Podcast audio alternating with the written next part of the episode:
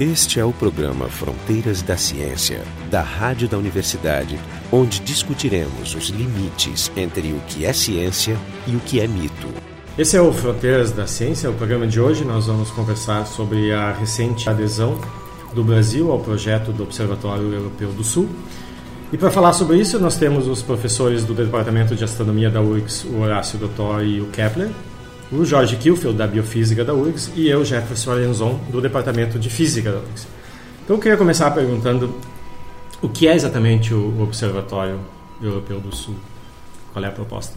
A proposta do Observatório Europeu do Sul nasce faz uns 50 anos, quando a Europa, pós-guerra, decide instalar uh, pequenos telescópios de teste no Chile, o melhor céu do mundo, e a partir daí consolidar, eu diria, uma atitude europeia em relação à astronomia no hemisfério sul.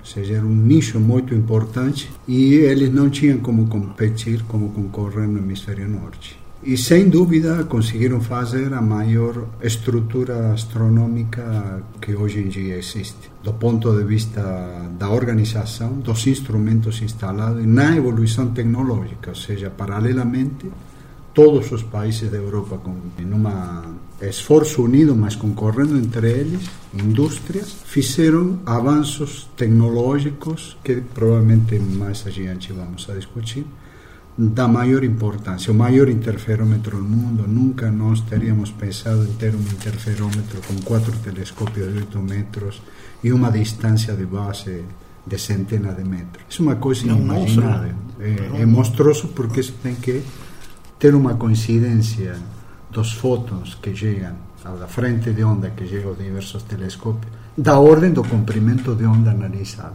Isso é uma maravilha, maior que os, os fatos conseguidos em radioastronomia. Então, a, essa eu diria que é grande conquista, eu diria que é o observatório paradigmático hoje em dia é, é, isso. Acho que vale mencionar também que em 1962, foi em outubro que foi fundado, não havia nenhum telescópio com mais de dois metros de espelho né, no hemisfério sul. Então ele foi o primeiro, se planejou e se instalou primeiro nos anos 60, quer dizer, fazendo, começando a fazer a diferença. E observar no hemisfério sul implica poder observar nuvens de Magalhães, uma série de objetos que não estão acessíveis, quer dizer, nada desimportante, quer dizer, coisas Sim. realmente chaves. Para a Austrália, que estavam fazendo, estavam concentrando esforço em radioastronomia, Exato, a, Mil Cross, Cruz de Mil, né? a Sudáfrica e Córdoba, na Argentina com 1,60m. Mas nenhum chegava a dois, estavam todos, estava concentrada a renda. Né? Toda essa estrutura ela está localizada na mesma na mesma região, ela porque tem imagina que tem alguns complexos que são espalhados. É, né? São todos no norte do Chile, mas não na mesma montanha. Tem um observatório grande, o mais histórico, em La Cia, e o observatório novo no o VLT no, no Monte Paranal, 200 quilômetros de distância de um ao outro, e finalmente o, o ALMA, que o ESO faz parte, não é só do, do ESO, não é só da, da é parte europeia, tem americano e asiático. É mundial esse aí, né? Esse é mundial. Mas também, também fica a alguns centenas de quilômetros de distância. Mas são todos no deserto dos Andes, no melhor local do mundo. Deserto do Atacama. Sim. Qual é a participação do Chile, além de, de ceder os Andes? Não, o Chile, então, recebe 10% de todo o tempo em qualquer telescópio localizado no Chile por ceder o local. Sem, então, sem investir dinheiro. Sem investir recursos. Qual vai ser a participação do Brasil em termos de, de investimento? Tá, então, pra, pra o, começar. o plano, quando o o presidente Lula assinou a adesão do Brasil em dezembro de 2010, foi prevendo um investimento total brasileiro de 400 milhões de dólares em 20 anos, espalhados por um total de 20 anos. Então foi assinado em dezembro de 2010 a adesão, só que como é um, um contrato nacional, não é individual, é, é são as nações que têm que assinar, ele tem que ser referendado pelo Congresso brasileiro. Isso não foi feito ainda? Ainda não foi feito. Está nesta semana na Comissão de Ciência e Tecnologia da Câmara, mas ainda faltam algumas outras comissões. Esse, esse investimento de, de 400 milhões de reais, e mesmo de, de dólares, mesmo espalhado em 20 anos, ele corresponde a quanto do investimento necessário para o funcionamento do, do ESO? Em termos, por exemplo, é. anualmente. Então, Qual o, vai ser a contribuição do Brasil? O orçamento anual do, do ESO é 150 milhões de euros tá? e o custo do telescópio ELT, o grande telescópio que vai ser construído nos próximos 20 anos, é da ordem de um bilhão de euros. Então, é um investimento razoável, mas não é uma parte significativa do custo. Certamente os investimentos Alemanha, Itália, França, Inglaterra serão todos da mesma ordem, porque é proporcional ao PIB do país. Até porque já tem muita coisa instalada, então ele entra com manutenção, é, contribui um pouco em tudo. Né? Metade do orçamento anual do ESO é investimento, metade é manutenção. operação e manutenção. E esse tempo, esse investimento que o, que o Brasil faz, ele como ele se reflete em, em tempo de observação para astrônomos astrofísicos na, brasileiros? Na ESO, nós ah, temos que concorrer, eh, não há tempo definido para os países. Ou seja, não é, não é proporcional ao investimento? Não é, não. Não é proporcional ao investimento, só que ao longo tempo acaba resultando um certo equilíbrio, indica nas, isso é o que indica nas estatísticas. Mas não é política do ESO distribuir equitativamente o tempo, porque fomentan a concorrência entre os astrónomos globalmente. E é a ideia deles também que um italiano não se identifique como italiano, nem um alemão, no caso, nem um brasileiro. Mas que colaborem Mas todos que colaborem juntos. todos juntos. Eu fico imaginando, se tem 10% do tempo restrito aos chilenos, os chilenos não têm uma capacidade, né, uma, massa crítica, de, pelo menos não tinham, né? talvez hoje tenham, um comparado pouco, com o que era 50 anos atrás. Né? Chile entra um pouco por fora, porque eles, eh, digamos, da uma infraestrutura do país, que não é pouca, tem boas estradas, eles têm que sistemas ecológicos a serem agredidos ou não, isso rede elétrica. define. Então, eles, o Chile funciona mais ou menos como os partidos, pequenos partidos políticos brasileiros, que o pessoal se junta para ganhar tempo na televisão. Mas o, mesmo os chilenos não têm tempo garantido ano a ano. Tá? Toda a distribuição do ESO é, ela tem que fazer uma média em cerca de 10 anos. Ah, isso que diz o contrato de adesão. Todas, também, Todas as distribuições têm que ser proporcionais ao investimento, mas em períodos de 10 anos e não ano a ano. Ou seja, pode, se não houverem bons projetos, sejam chilenos, sejam brasileiros, num certo ano, não precisa atingir aquela cota para aquele ano. E, por exemplo, um projeto que não, não seja associado a nenhum dos países membros, ele pode concorrer? Bom, eu, por exemplo, ganhei tempo de observação quando o Brasil não era membro da ESO. Uhum. Isso é 2006, 2007. Teve que fazer associação com algum pesquisador? Eu estava associado com um pesquisador europeu. Ah, mas se não tivesse, talvez não conseguisse. Se não tivesse, não ia conseguir, uhum. exatamente. Eles dedicam cerca de 1% do tempo para membros não associados. Que sejam então, projetos projetos muito bons que não que não seja, ou seja, não é proibido, simplesmente a probabilidade de ganhar é muito baixa. Bem tá? pouco tempo também.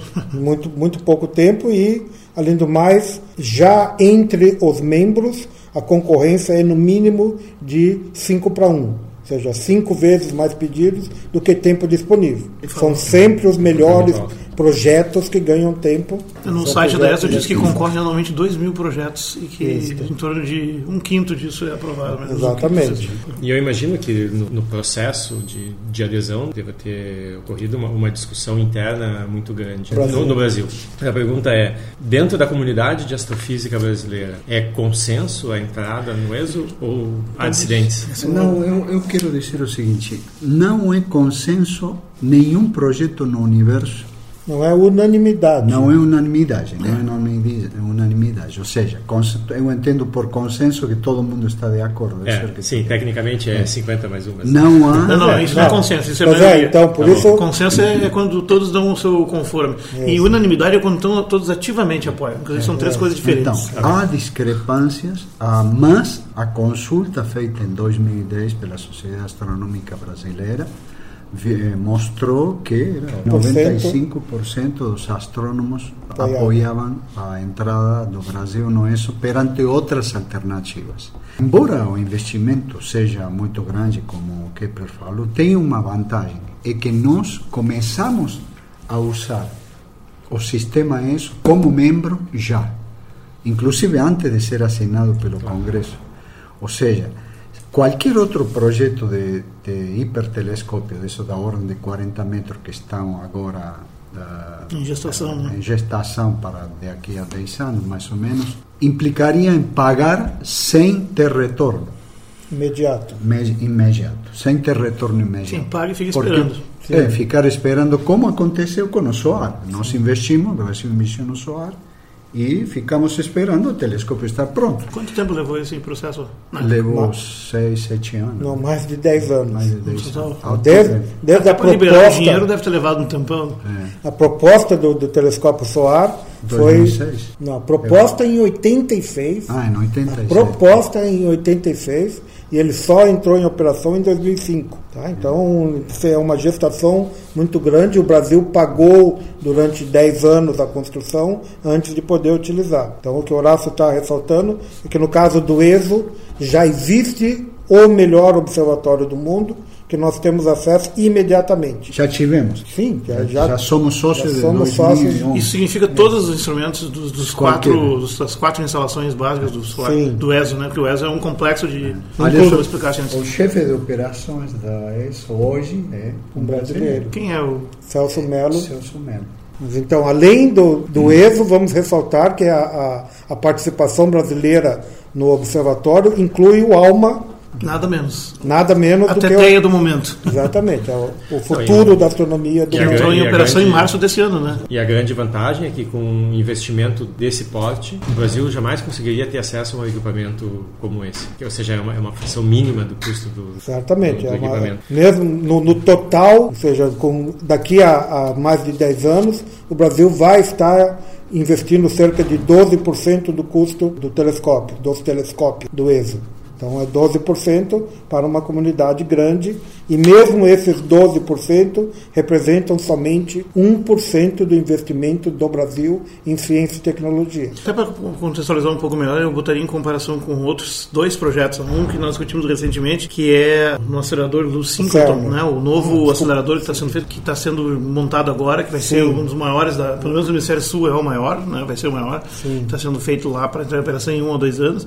E é da ordem de 400 milhões milhões investimento Sim, também, mas exatamente. é exatamente um equipamento de uso coletivo, com muita participação internacional, com uma inserção em todas as áreas científicas, inclusive biologia e tal. Exatamente. E um outro exemplo, e esse eu não sei o valor, não sei se me, me ajuda, o investimento da brasileira na estação espacial. Eu acho que não é tão grande, mas tem alguma coisa no acordo, né? Bom, que esse foi bem mais fácil de aprovar no Congresso, né? Exatamente. né? Tem o charme de ser é. com a NASA, né? Sim, Bom, a NASA é essa, porque a estação sim. é internacional, mas sim. o acordo, você lembra o valor? É mais Foi da ordem de 20 milhões de ah, dólares, a pequenininha participação, porque o Brasil não construiu nenhum equipamento para mandar para a estação espacial, ou seja, a nossa participação foi bastante limitada. No caso do ESO, já foi aprovado pelo comitê diretor do ESO que o Brasil vá participar da construção de um novo espectrógrafo, porque não é só ganhar tempo, a gente tem é, que, tem que aplicar no desenvolvimento de tecnologia de ponta, é sempre detectar a as galáxias longínquas é muito difícil,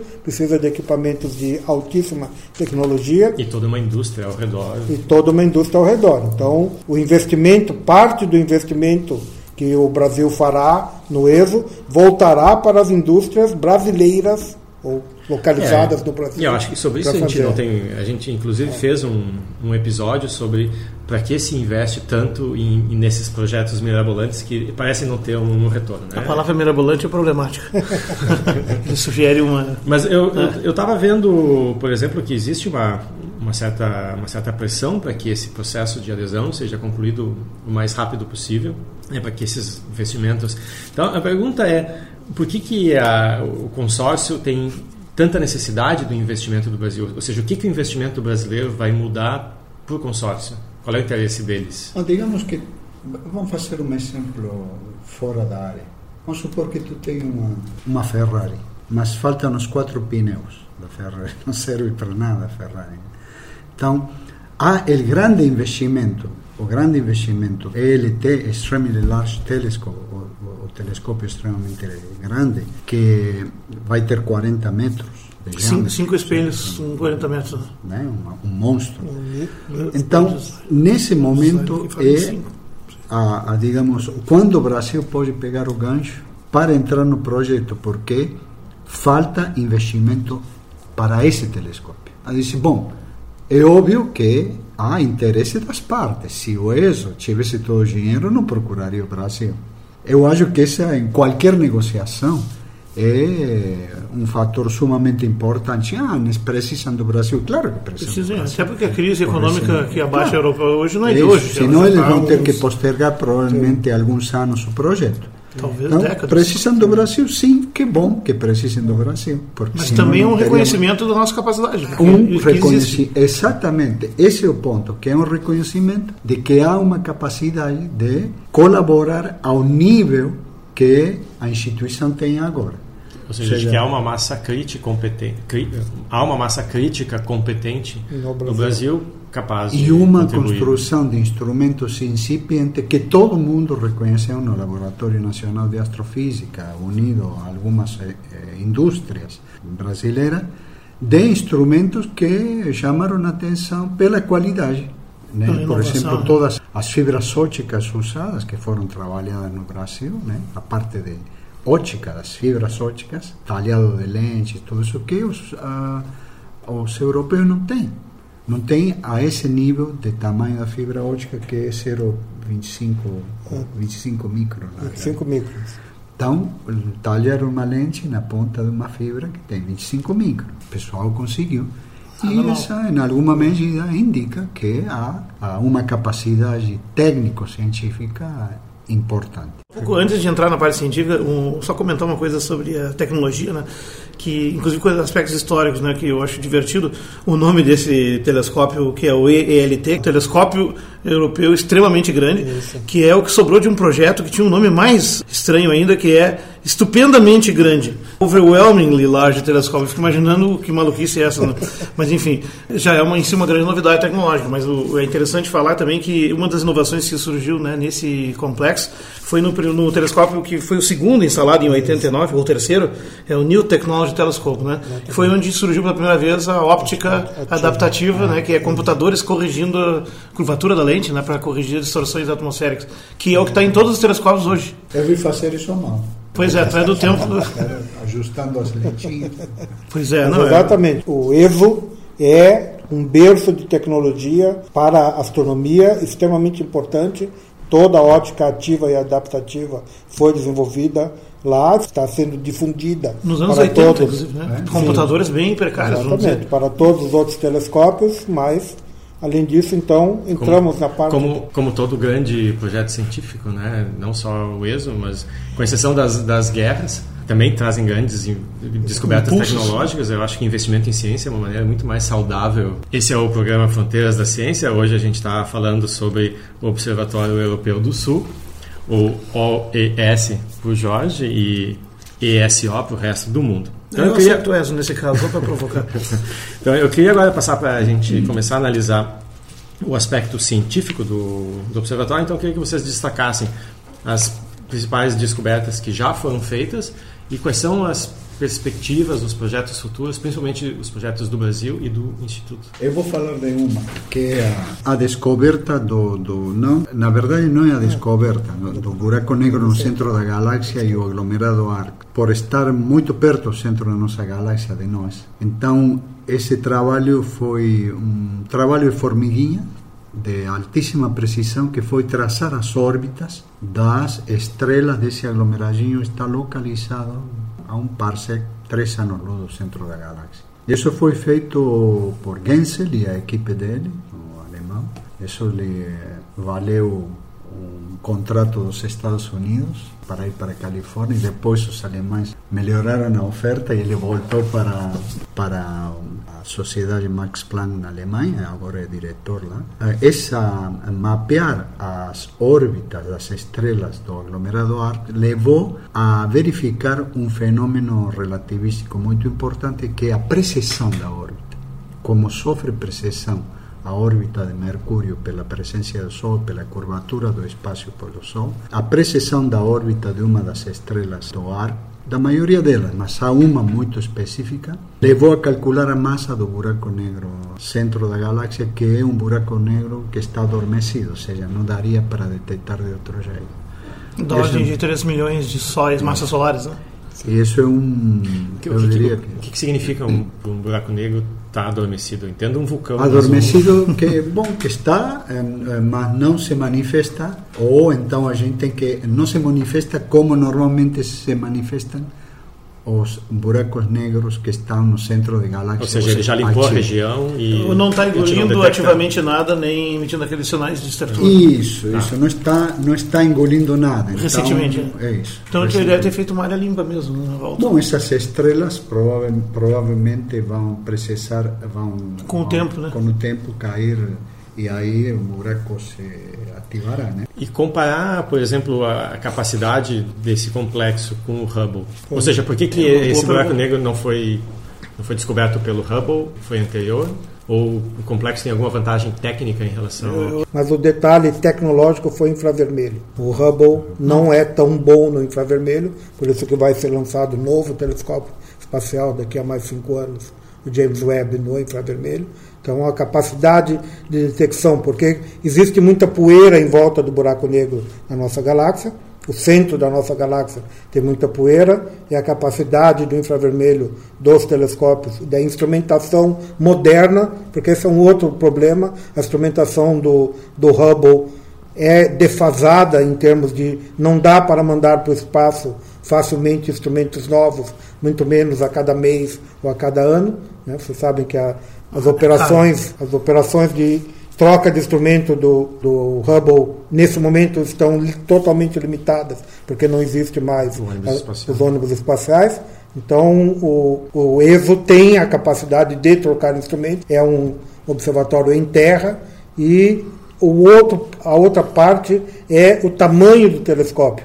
Embora o telescópio espacial seja no espaço, não tenha a influência da Terra, o espelho dele, de 2,5 metros, e meio, é muito menor do que um espelho grande um telescópio de 8 metros. Até pareceria surpreendente, considerando que na Terra nós temos a atmosfera como um obstáculo para o infravermelho. Sim. Talvez não para todos os comprimentos da mesma forma, mas Exatamente. no espaço você não está com o maior telescópio e ainda com restrições técnicas. Exatamente. Mas e daqui a cinco anos, quando o James Webb for lançado, o que, que acontece com o ESO?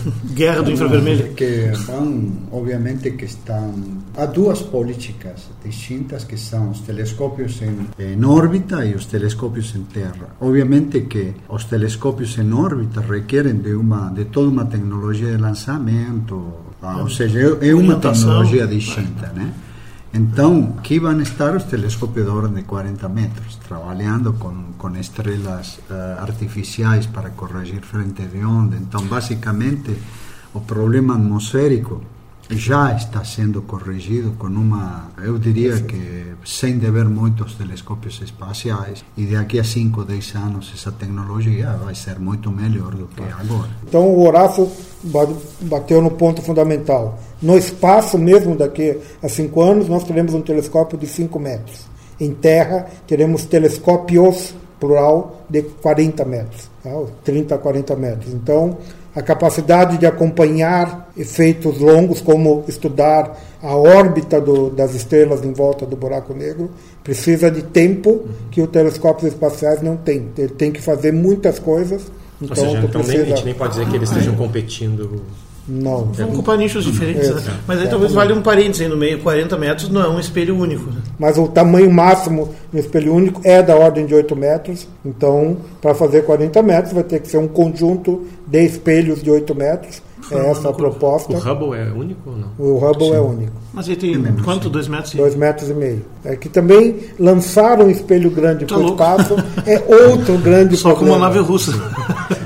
Manter um espelho em casa já é uma coisa complicada e mandar para o espaço deve ser delicado. Deixa, deixa, já que tocaste no, no James Webb, uma coisa muito interessante que o James Webb não é unanimidade também nos Estados Unidos. Já houve no ano passado intenção de parar o projeto, tendo investido 4 bilhões de dólares. Estou achando muito caro. Hein? Por é. quê? Porque há outros projetos que querem, é óbvio que há uma concorrência sempre nessas coisas. Então, eu entendo que é muito importante, se há algo que tem que sair daqui, é que a unanimidade em ciência não existe. E quanto mais dinheiro há, mais controvérsia, porque todo mundo claro. quer. Então, o que a gente tem que buscar é o que, o que é paradigmático, ou seja, que vai dar mais resultado no futuro e onde a comunidade concorda que isso vai acontecer. Eu acho que essa é a maior aproximação que podemos fazer à certeza. A gente não podia deixar de mencionar como descoberta científica, além da importante contribuição no estudo do centro da galáxia, do superburaco negro, ou buraco supermassivo, né? como era chamado, não sei. Buraco negro supermassivo. Supermassivo, é. é que também nesse, nesse complexo chileno foi feita a primeira fotografia de corpo presente completo de, uma, de um exoplaneta em órbita de um de uma acho que é uma anã marrom, uma anã marrom né, em 2004 Sim. e lá opera também a HARPS, né, que é o, o, busca de planetas por velocidade radial de alta acuidade, né, que é um dos principais mecanismos de descoberta de planetas em Terra que, que fez a maior parte das atualmente em torno de 700 confirmações publicadas de planetas. Quase mil, já existem quase mil detecções de planetas extrasolares e a maioria disso foi feita com o instrumento HARPS no telescópio NTT e no, no 4 metros do ESO. No próprio telescópio que deu origem à ótica adaptativa mesmo. Exatamente. Mesmo, é, ele, que tá nem bem... é muito grande, tem 2 metros e pouco. Não, 3 metros e 3 metros e 3,6. Qual é a diferença de ótica ativa e adaptativa? Esta... Rápido, uma, explicação simples. Então, a ótica ativa é considerado mover o, teles... o espelho as partes diferentes do espelho a uma frequência baixa da ordem de 50 Hz. A ótica adaptativa é muito mais rápida, precisa da ordem de 900 Hz, ou seja, tem que mover cada parte do espelho independentemente mil vezes por segundo. Ou seja, tu faz o espelho ondular para compensar as ondulações da atmosfera. Perfeitamente. E então, tem que fazer ele ondular, ondular irregularmente. Né? Mas coerentemente com a, o movimento da atmosfera. Ou seja, corrigindo um estímulo que veio Tem que medir antes. a atmosfera e rapidamente corrigir a forma do espelho para corrigir o efeito da atmosfera. A diferença dos dois, basicamente, é o tempo de resposta. Exatamente. Resposta rápida, Eu acho muito rápida. louco isso, mas isso também só, só pode ser feito por causa dos computadores. Eu queria que vocês comentassem um pouco quais são os projetos brasileiros que vão se aproveitar do, do ESO. Então, todos os, os astrônomos brasileiros têm muito interesse, porque temos todos os projetos que não podem ser feitos em outros locais. O Observatório ESO tem uma instrumentação para absolutamente todas as classes de astronomia, desde Exceto o rádio, né?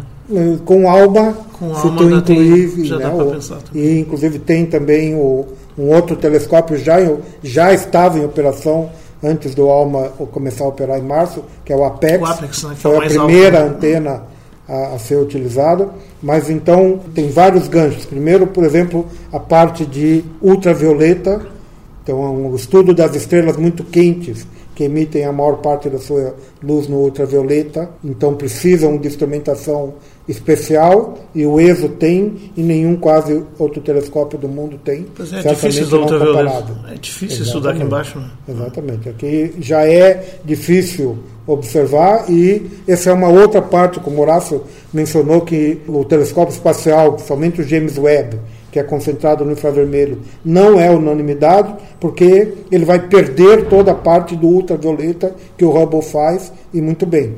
Então, tem gente que preferia um outro telescópio espacial, como eu, preferia um telescópio espacial no ultravioleta para estudar os objetos mais quentes. Mas os objetos mais distantes, devido ao avermelhamento ao redshift, que se chama avermelhamento por movimento muito grande, serão observados no infravermelho. Por isso que o, o James Webb é feito para estudar então as coisas muito distantes, mas não as coisas muito quentes. É curioso, né, que a gente se formou assim lendo literatura divulgação dos anos 60, 70, toda a esperança da astronomia estava no espaço radiotelescópios na Lua, telescópios em órbita, que agora nós já temos. Mas as dificuldades logísticas de, de custo fizeram que a tecnologia em terra alcançasse níveis que ninguém imaginava. Isso é fantástico.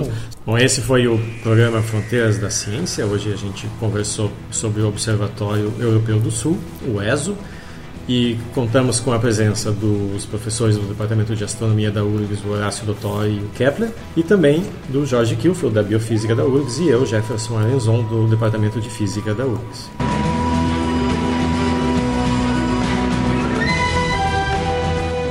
O programa Fronteiras da Ciência é um projeto do Instituto de Física da URGS, técnica de Gilson de Césaro e direção técnica de Francisco Guazelli.